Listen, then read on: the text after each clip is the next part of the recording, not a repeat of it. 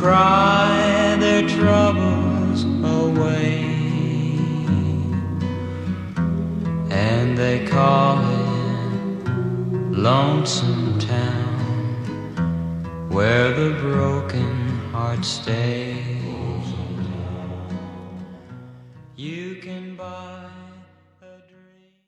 们刚刚讲到的一些女导演都是八零后嘛，但是我们也时不时能提到一些就是在前辈的女导演，你们会觉得会有这样的就是代际差异吗？我觉得可以先简单聊一下吧，因为我不知道大家有多少对于就是我们国内就是更早的女导演，当然不一定是电影女导演啊，就是有没有一些了解？比如说只看内地的话，呃，我们现在目前最熟悉的可能就是五五年生的李少红，对吧？然后其实还有另外一位女导演胡梅，她是一九五八年生人，她很牛，她是电视剧导演，但是我们对我们熟悉的《雍正王朝》，包括《乔家大院》，其实都是她拍的。那再包括我们很熟悉的八六版的《西游记》，再到九零年的《济公活佛》，然后九七年的《司马迁》，其实都是我们成长过程中很喜欢的一些经典电视剧。那她其实也是一位女导演拍的，是一九二九年生的一位女导演杨洁，对的。然后她们其实都是非常出色杰出的女导演，但是其实她们都是电视剧导演。那我们能感受到的就是大多数更早期的女导演，她们其实是要在电视台的这个体制下去拍摄电视剧。可能那个年代就是真的去拍一些所谓电影，因为没有那个商业环境嘛，对吧？所以电影可能它的需求肯定是不如电视剧旺盛的。包括电视台，其实它也是一个相对来说更加稳定的体制，有一定的资金和财力保证，能够支撑到这些导演去拍摄这些影视作品的。那其中我觉得还有一位就是也非常有名的女导演黄蜀芹。她是一九三九年生的一位导演，那他曾经拍过《青春万岁》《人鬼情》，包括《画魂》。那黄蜀芹就是为什么我会前面提到过？圣母亲是吧？对，她是郑大圣的母亲，包括他的父亲其实是一位非常有名的、非常国内非常知名的戏剧方面的大师。所以你可以看到，只有当然因为个案过于的少，我们不能就下定论说只有这样身份的人才能去拍电影。但是至少在我们能够看到说有机会拍更多作品，而不是像我们前面聊到过的说，无论是新生代的女导演，还是在过往可能没有来得及被我们知道，那拍过一两部作品就离开这个行业的女导演来说，那这些导演他们有更多的创作能力，待在这个领域里面有更多创作的可能性。我也是，就是聊到这个胡梅的时候，其实我就很认同小鱼前面说到的这个问题。我觉得其实如果我们只无论是电影行业也好，电视剧行业也好，如果你认为女性只能拍情感，那这个就是你对于女性最大的误区。那这个东西可能女性自身有一定的原因，那整个行业也有一定的原因。但我们能看到像胡梅这样的优秀的导演，人家是能够拍这么浩瀚的，就是非常牛的这种历史题材的。而且你说你在这样的作品里面，你会把它去判定说，哦，这是一个女导演拍的，或者这是一个男导演拍的吗？你不会这样去看的，你只会看说这是一部非常优秀的电视剧作品，非常的好呆，然后非常的经典。然后就是聊到说这个更早期的女导演，然后我觉得新生代的女导演跟更早一点女导演，我觉得还是有一些差别吧。第一个的话，我觉得我们从前面拉到的十几位八零后，也有九零后女导演来说，我觉得入行的方式相对来说会单一一些，就是可能学院派成为了绝大多数女导演进入这个行业的一个方式。那可能他们是在进入这个行业之后，有一部分像前面提到的，比如说有些是演员，有些是剪辑师，然后有些可能制片人。对，制片人可能是女性从业者最容易去转行做导演的一个方式，但大多数其实他们还是走一个学院派的路线。但是更早的女导演其实不是这样的，我觉得他们进入影视行业的这个方式，可能尽管数量少，但是反而是更加多元化一点的。比如说，就是七零后的女导演啊、像我们之前看到那个《我的少女时代》的那个导演陈玉珊，她其实就是一个制片人转的导演。然后包括文彦也是制片人转导演。然后像那个李芳芳拍《不问西东》的那位导演，他其实之前是一位作家。然后像那个马丽，然后和杨丽娜，他们其实都是纪录片导演转的电影导演。然后其中还有一位就是《黑厨是什么》的导演王一纯，她其实算是一个半路出家，完全凭着自己热爱进入这个行业的女导演。然后还有像徐静蕾，其实是一个演员，包括赵薇也是演员转的导演。然后第二个差别的话，我觉得也是顺带的，就是我觉得八零后的这批导演相对来说，他们的教育程度肯定是更好的。那还有一个，我觉得是我自己感受到的，可能也是有小鱼说的这个前提在，就是它是一部大多数是处女座的情况下，那我们能看得到这些女导演，她们其实更注重个体的表达。我觉得相对来说，个人风格也是比较突出的。我觉得她们有意识或无意识吧，她们其实有在自己的处女座作品里面，我觉得有想要去寻找一些自己非常个性化的表达方式。那相应的，我觉得他们在选题上面也会有一些狭隘。但是大多数呃，我们能看到这些导演的作品，尤其是这些偏艺术性的电影，他们的原创性相对来说是更高的。那我觉得还有一个就是非常现实的情况是，这些作品质量其实都是参差不齐的，尤其是大多数的水平其实都没有那么的好。我觉得可以分具体个例来说嘛。既然既然我们就是要谈，呃，让大家去多出关注这些电影，就我觉得可以就泛泛谈，就是总结之后可以有一些个体的讨论。嗯，就你你觉得哪些让你就参差不齐是怎么个参差不齐？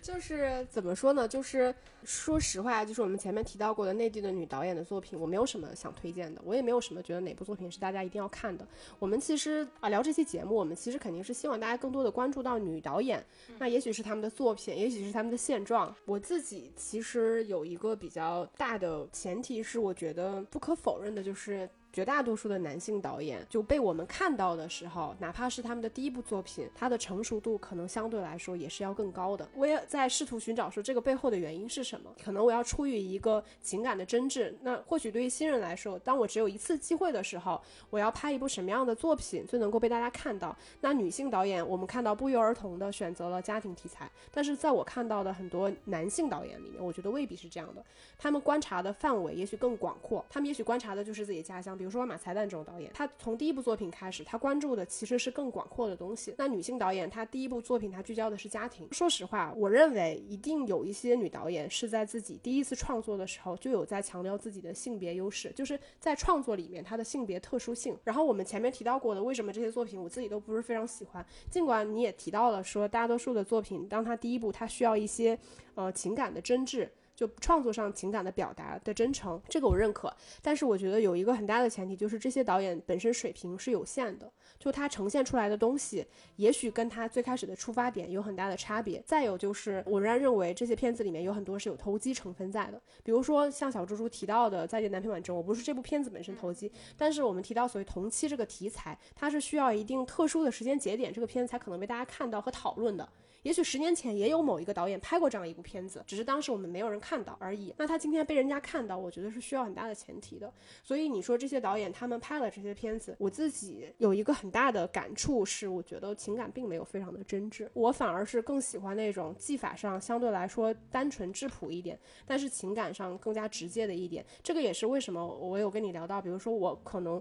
同样是聚焦家庭题材，我更喜欢像杨丽娜这样的导演。我觉得她的。技法只是一方面，另外一方面，我觉得他触及的是更加真实的东西，他的表达我觉得是更加真挚的。而很多年轻一代的女导演，我认为他们在表达的时候，尽管也可能是真挚的，但是仍然掺杂了很多我觉得不够真诚的东西。那我们再说到就是差异吧，因为我发现就是我们刚刚因为聊了很多八零后的导演，他是偏。更加私人化的，就是相对来说更加有作者印记。我们不谈是不是有作者性吧。然后像刚提到的七零后，比如说薛晓路。他拍的是那种像好莱坞电影那种小鸡爱情片，然后李玉也是七零后，他拍是悬疑片，然后将女性主题会融入到他的一些类型的创作当中。然后他们五一档马上上一个新片叫《阳光劫匪》，也不知道好不好吧，因为感觉他很久没拍片了。还有个也是七零后的，就是徐静蕾嘛，他拍就是这种文艺都市电影和那种小鸡喜剧并重，就是他们他还没有比较统一的风格。然后还有一个导演叫马丽文，他早期。期确实是拍这种自传式的母女关系的作者电影，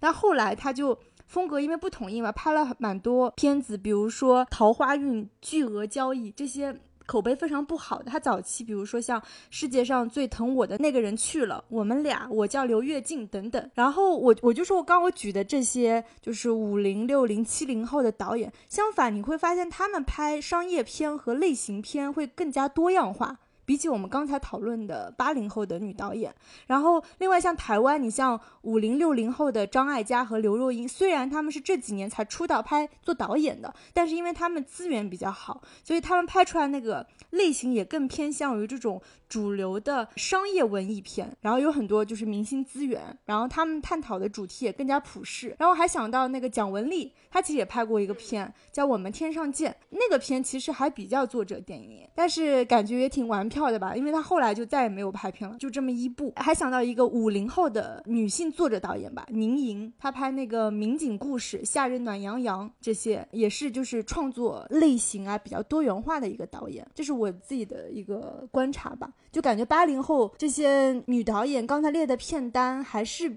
相对于更加有作者印记的吧，我是觉得细看每一部片子的话，其实它缺点的点不太一样，就是嗯，它不是说盖棺定论，就是它每个人就每个片子或者说每个人的短板不一样，所以我觉得可能个体讨论会比较公平一些，嗯。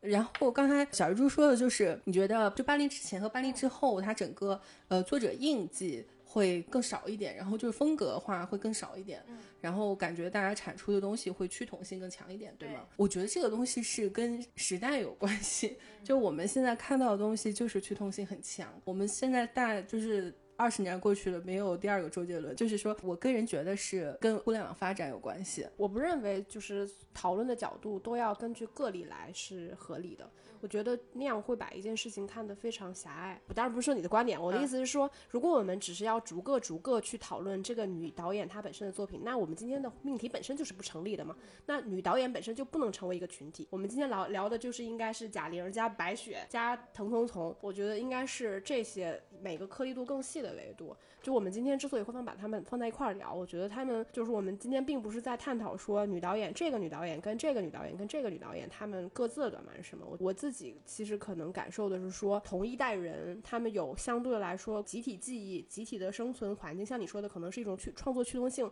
我觉得这个是一种共通性。所以就是你说，比如说我们回头再看，我们也会说五六十年代新浪潮的导演他们有某些共通性。我觉得这些东西是不可否认的，比如说他们身上。带有的优点，他们身上带有的缺点，这可能不是探讨各个导演的维度，但是在这一代人的或者这一代创作者身上，我觉得他们是会带有这样的印记的。所以我是认同你的角度的，但是我认为这两者之间其实都是合理的。我这么说可能是我觉得有一些现在个例还是有一点点少。对，有点少。我们的划分区间有一点点，就是他视角还不够宏观吧？嗯，这样。就包括刚才说，以前的导演他有很多这种其他职位转行过来的，这个基本上就靠一个字熬。嗯，就是你能熬出头，你才能有机会啊。所以可能我们现在有大批量的八零九零在干着其他其他工作，正在熬。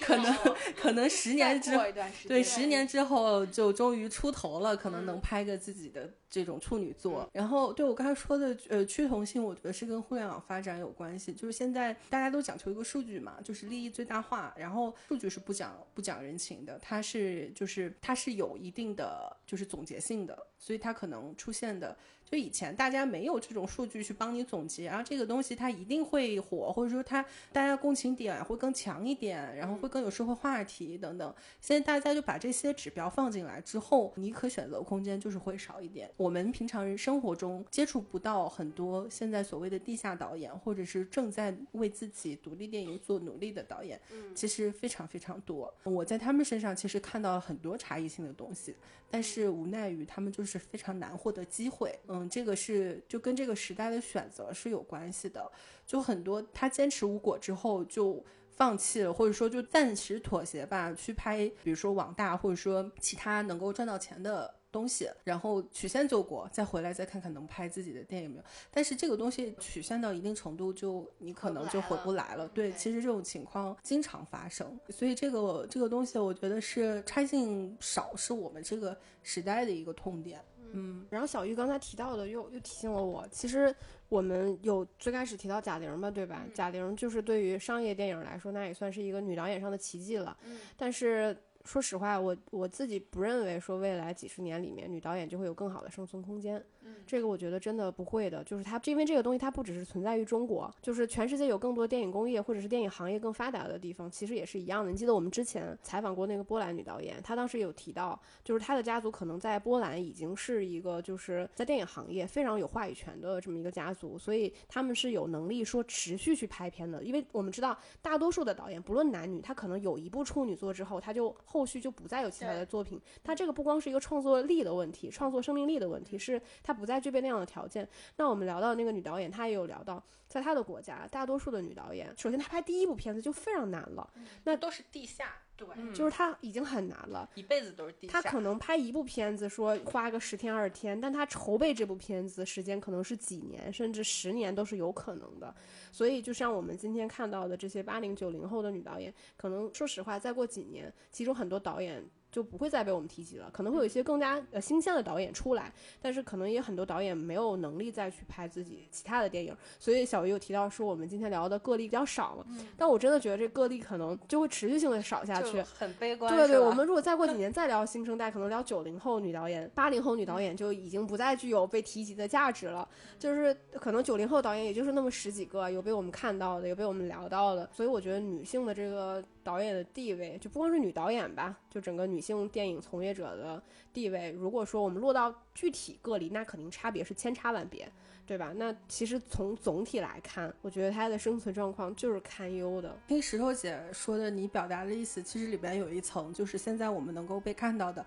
或者说贾玲她现在能够有这么好的成绩，都离不开就是。这些我们看到的女导演都是幸运的，是的，是的，我觉得你是这个意思。对，嗯，确实是。嗯，那我们现在各自分享一部你想推荐的电影，也可以不分享。嗯，刚刚不是有提到就是女导演的生存状况，我就想想分享就是白雪嘛，因为我知道白雪拍这部片子，它其实是一个，就是你知道她那部片子出来的时候，很多那个新闻标题都是什么。全职主妇十年磨一剑，终于有步过春天。他真的是这样，就是老营销号了。他呃，对吧？对吧？他就是真的。我看他的一些采访，就是说他真的就是在家，就是这十年他没有作品，他就是在家生了孩子，然后带孩子。他是这样的一个状态下，然后等到他要拍这部片子的时候，他找那个，因为她老公是。这部片子的制片人，然后他的那些摄影啊、什么录音啊、剪辑，就是找他的同学，就是十年前的同学，在大家在起来，就是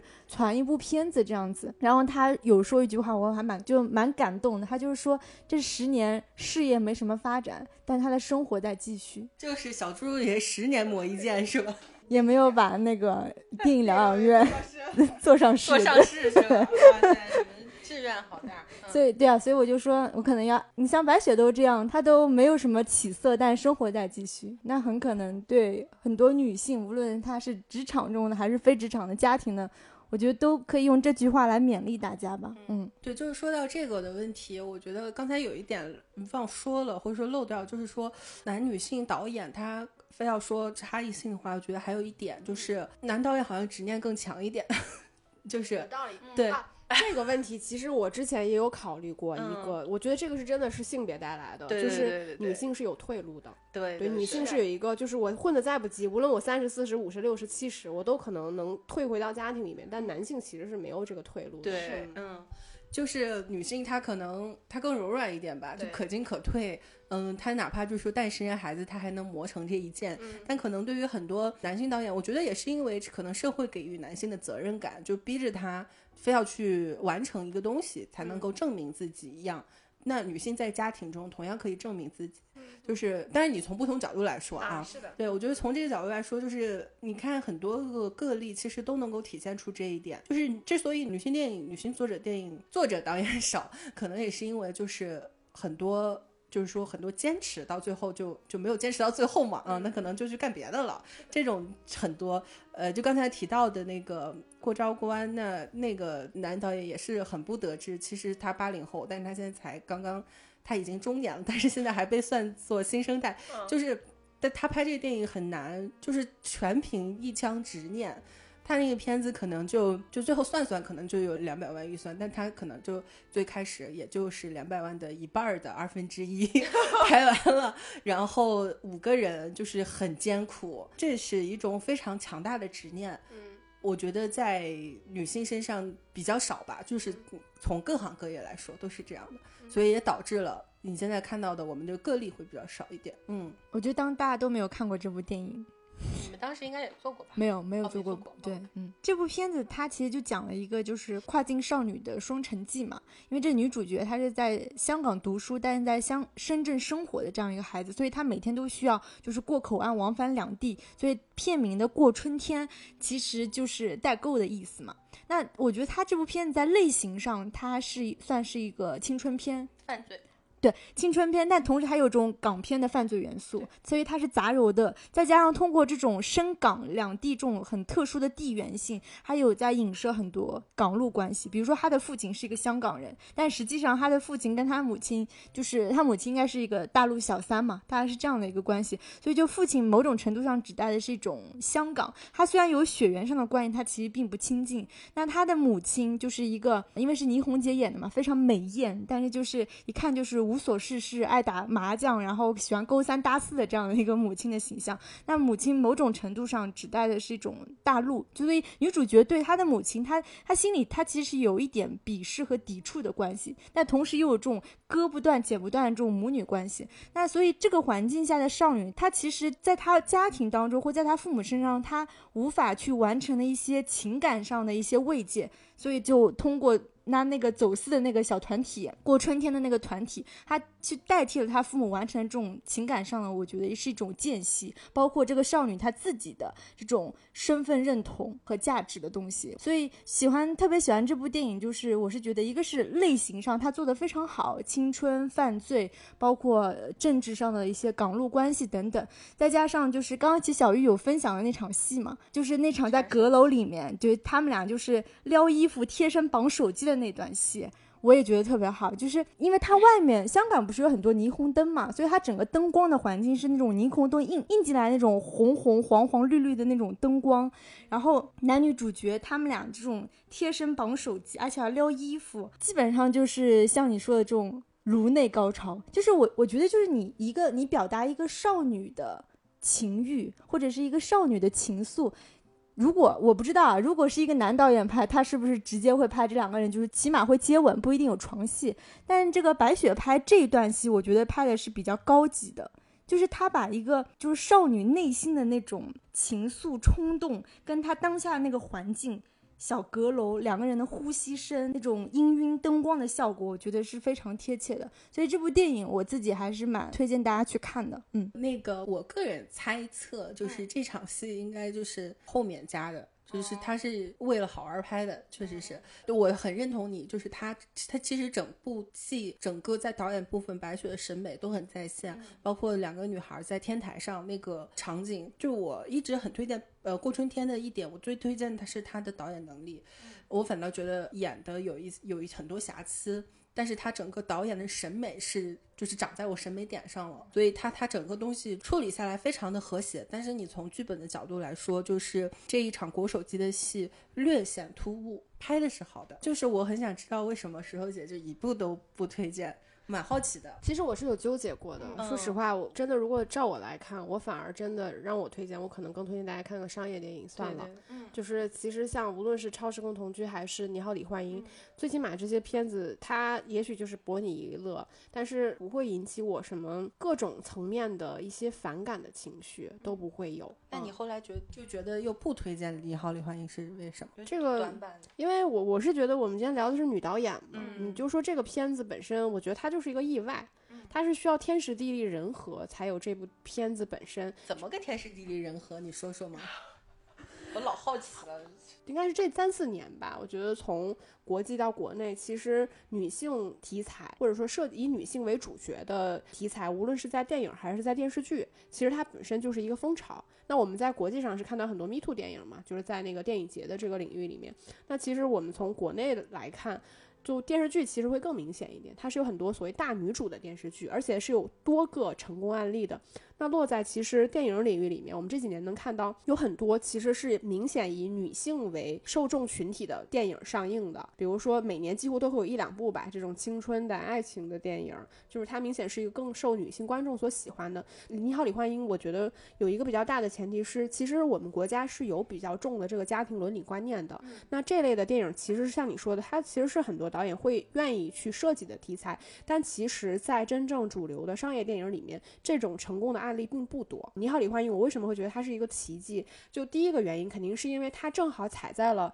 我们就是一个是这种家庭伦理电影的一个空缺，然后同时它其实是跟喜剧元素做了一个很好的结合。再有，其实我觉得。这个片子很大的成功在于它宣发的成功，就是贾玲他们整个团队在前期关于这个电影的故事背景宣传的过于多了，所以像以我作为一个普通观众，我去看这个电影，其实我会天然的带入我之前对贾玲和她母亲那些真挚的情感以及故事背景，比如说她那个那台电视，然后她妈在她就是他妈还不知道来不及知道她是一个演员就已经离开了这些故事，其实我在看这部电影之前我都是知道的，就所以当我去看这个电影，可能。他妈一出来，我就已经开始想哭了。你你懂我的这种那种感情？那你觉得他导演水平怎么样？我是觉得他其实就是一系列的小品。嗯，我觉得他就是一系列的小品拼接起来的同感吧。因为这也是当时我们没有做《你好，李焕英》的原因。因为我知道当时这部片的口碑非常好。那基本上大家都是比较喜欢的。对，如果这时候我们俩突然来说，我们怎么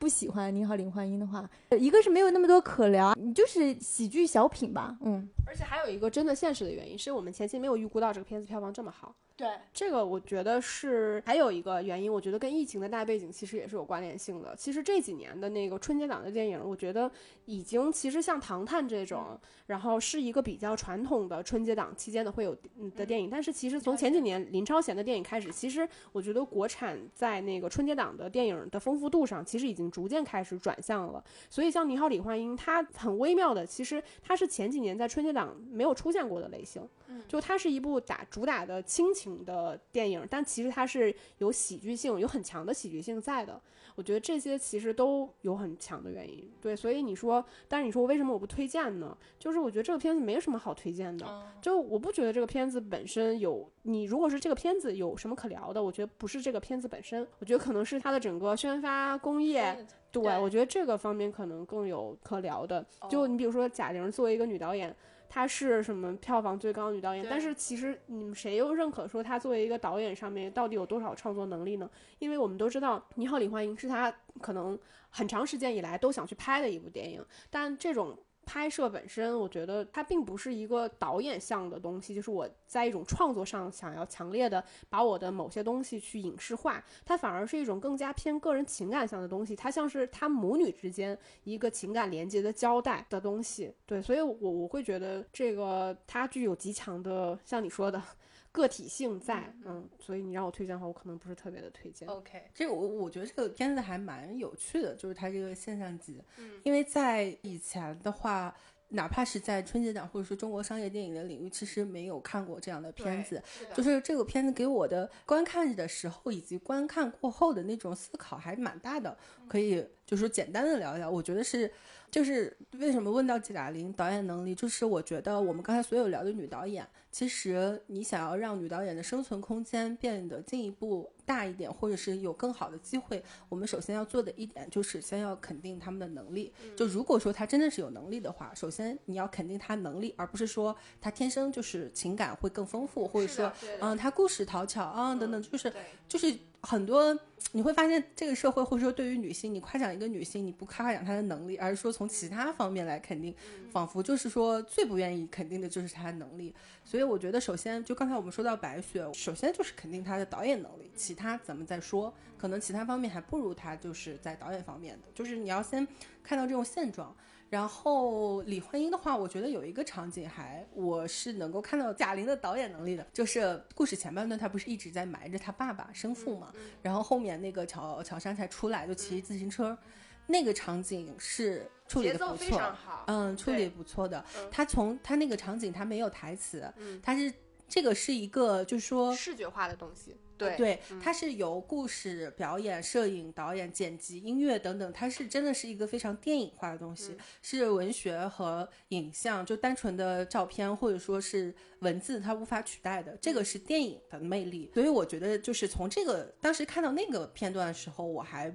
就觉得哎，这个处理的非常不错。我觉得就作为就是你甚至说从导演的角度来说，还是有一点。就是值得肯定的地方的。你说到这儿，其实提醒了我，我当时其实看《你好，李焕英》的时候，就我并没有讨厌或者是多么不喜欢或者否定这个片子，就我看的时候我还是有愉悦感在的。我也认为贾玲是，说实话，她一定是具备一定就是导演功底的。我们看到这部片子，无论如何，它其实还是非常电影化的。而且我认为这个片子节奏很好，我自己也是很混淆。我觉得它这个节奏一部分来自于喜喜剧演员的这种节奏感，当然你无论是把它当做一个电影化的小品来拍，还是一个小品化的电影来拍，那我们能看到它的所有喜剧的节奏在这个电影里面是成立的。而且它是像你说的，它是以一种就视听语言的方式传递给大家，而大家在看的时候，你能看得到，有的时候你的笑料并不是来自于这个演员的台词，或者是他非常夸张的这个表演方式，它可能就是一些电影化的，比如说隐藏掉的细节，会让你突然出乎意料的让你去发笑。嗯，对，就是从刚才我们说的那个片段之后，其实这个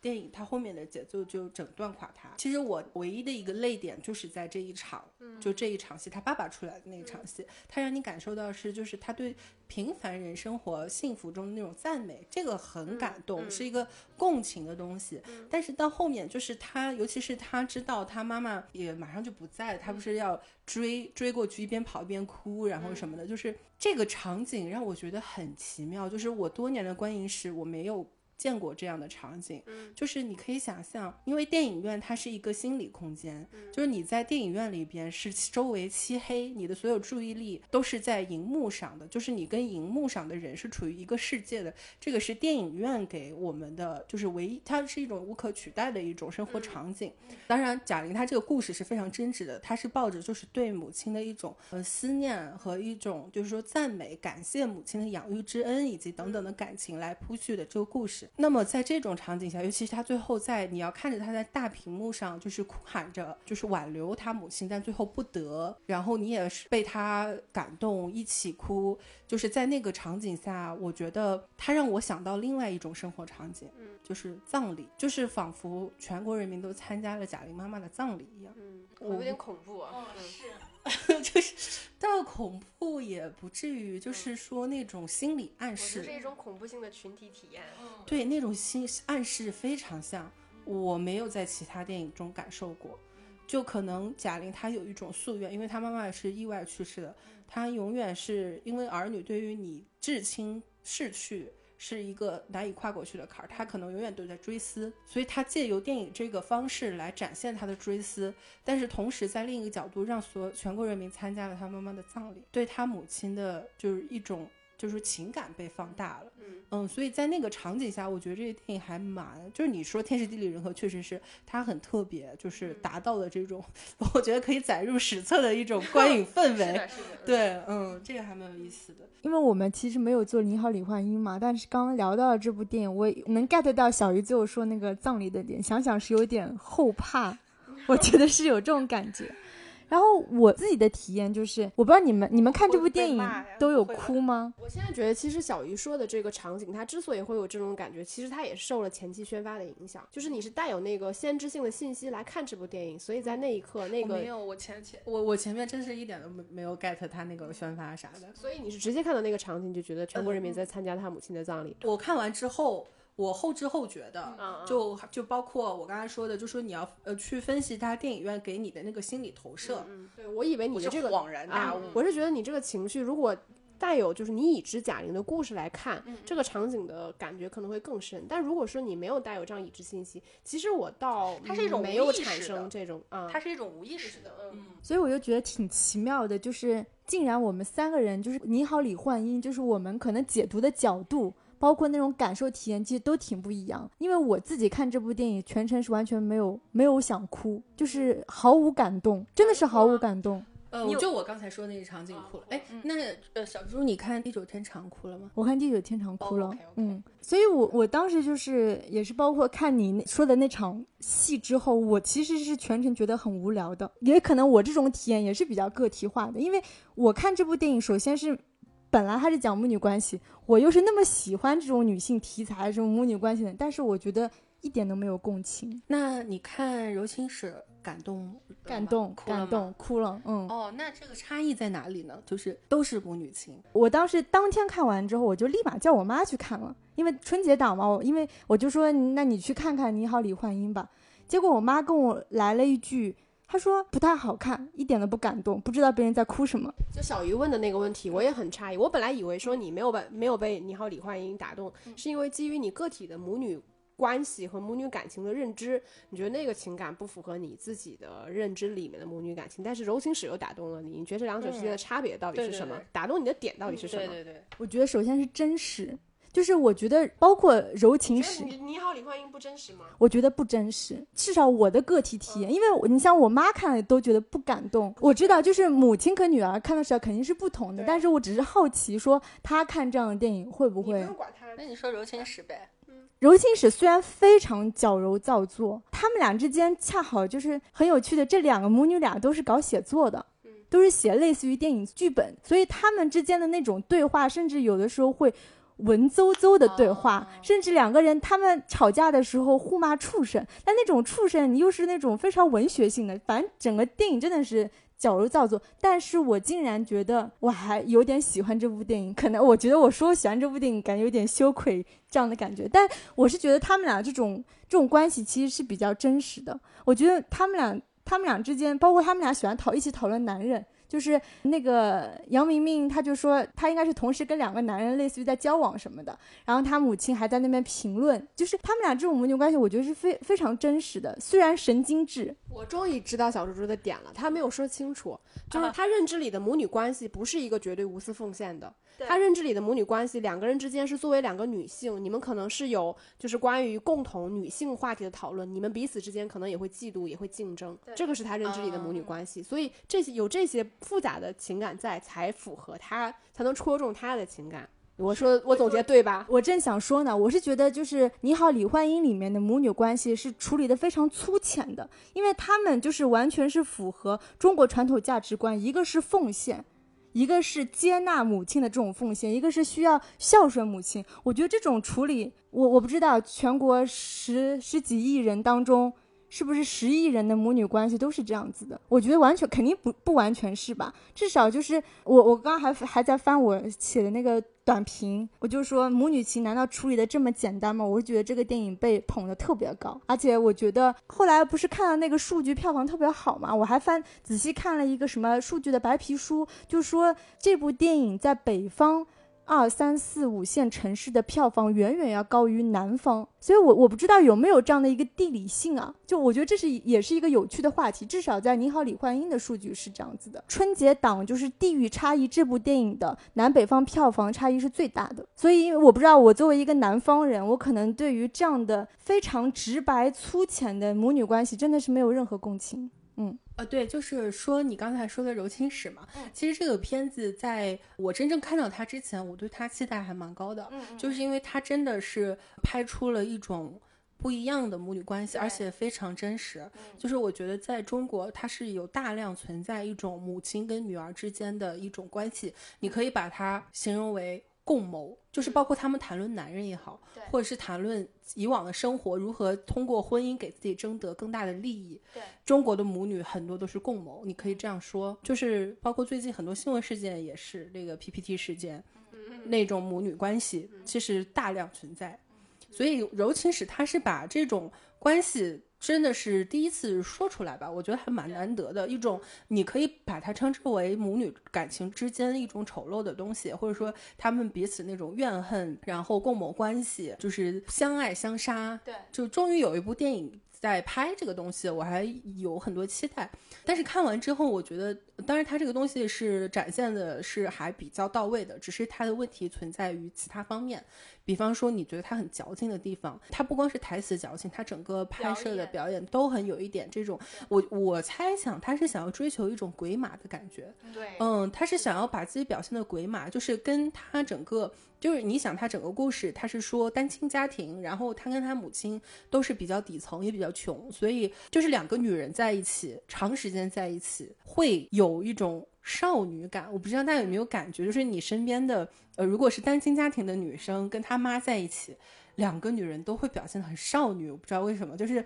可能有人类学的角度来阐述吧，就是说他是想追求这种表现形式，包括他整个画幅给的都很小，很多大特写，中景的都很少，他这种也是追求一种鬼马感，就是说你在画面之外，你不知道他从哪儿突然就冒出来一个道具。我记得他刚打电话说跟什么要聊个剧本的事情。挂着电话，左手一根羊羊肉串就伸进了伸进画幅里，我就觉得哎，前面看有有很多鬼马的感觉，很搞笑。我觉得他是刻意追求这种。当然，你从换一个词不好的词，就是说有点神经质。但是他这个就是后面，我觉得最让我诟病的点就在于说，就是他最后他没有从。这种形式中挣脱出来，他是用一种非常妥协的，或者说一种很多问题，但是两个人微微一笑，然后又重归于好。这个是让我觉得，就很多所谓探讨家庭关系的本土的电影，就是比较 落后的点，就是说他可能跟我们传统观念有关系，包括现在就是我的姐姐很受诟病的点也在于这个，就我相信是说人的成长是要有一定的，你要跟原生家庭剥离开这么一个前提在的。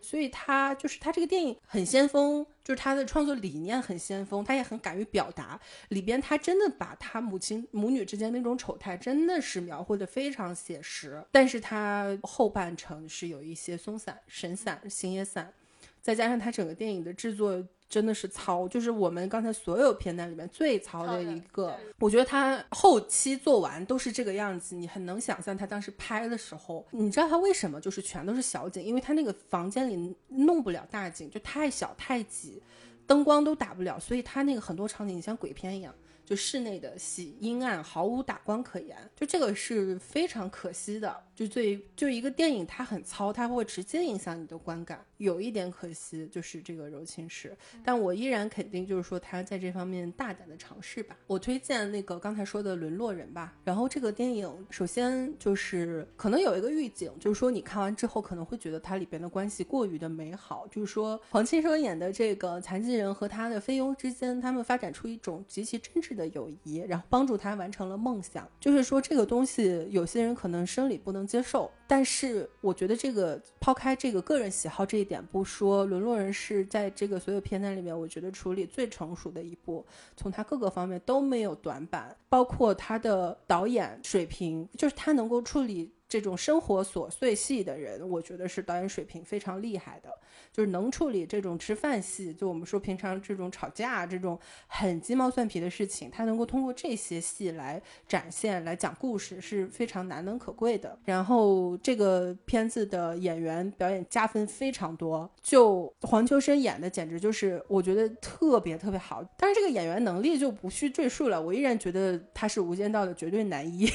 但是他在里面演一个残疾人，一个老人，就是跟你平常看到的黄秋生。黄 Sir 是完全不一样的，也是有一定突破性，但是他演的非常好，就是给这个片子加分很多。就是他成熟的不像一个处女座，也是因为就是演员演的非常的好。然后他这个电影我最喜欢他有几个转场处理的特别好，它是一种写意性的抒情，但是这种抒情是电影语言最巧妙的抒情。不是说一个人在那边讲台词抒发自己的感情，他是用一种非台词的方式。就刚才我们说到的，真的是你要从影像，然后从表演，从他的摄影或者说音乐来整个完成的一种综合性的艺术。这个电影我觉得对，就好几处做到让我哎眼前一亮的感觉，然后成熟度非常高。他也讲了一个比较温情的故事，还蛮值得一看的吧？我觉得至少是赏心悦目的。嗯，我不会推荐那种，就是我觉得粗制滥造，真的是看起来让你有一点不太舒适。那我们今天因为请小鱼来，我们基本上是聊了一部电影的时间。